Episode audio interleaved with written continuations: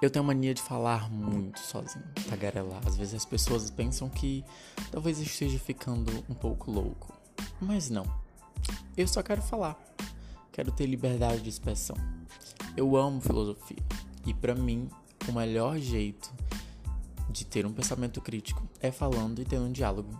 Já que eu não posso ter alguém para conversar comigo, então por que não gravar um podcast e simplesmente falar com um microfone ou coisa do tipo.